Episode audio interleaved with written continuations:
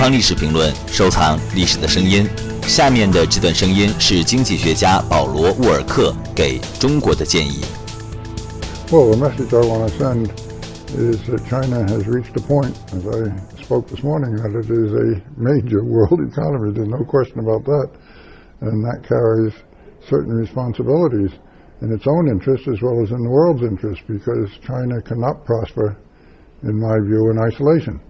And it gave up that idea some years ago, and it's, uh, it's blossomed, it's grown tremendously because it now is part of the world economy, but being part of the world economy carries responsibilities too of not running excessive surpluses, for instance, in the, in the balance of payments and uh, making possible international investment and uh, creating conditions in which uh, the rest of the world can uh, also prosper.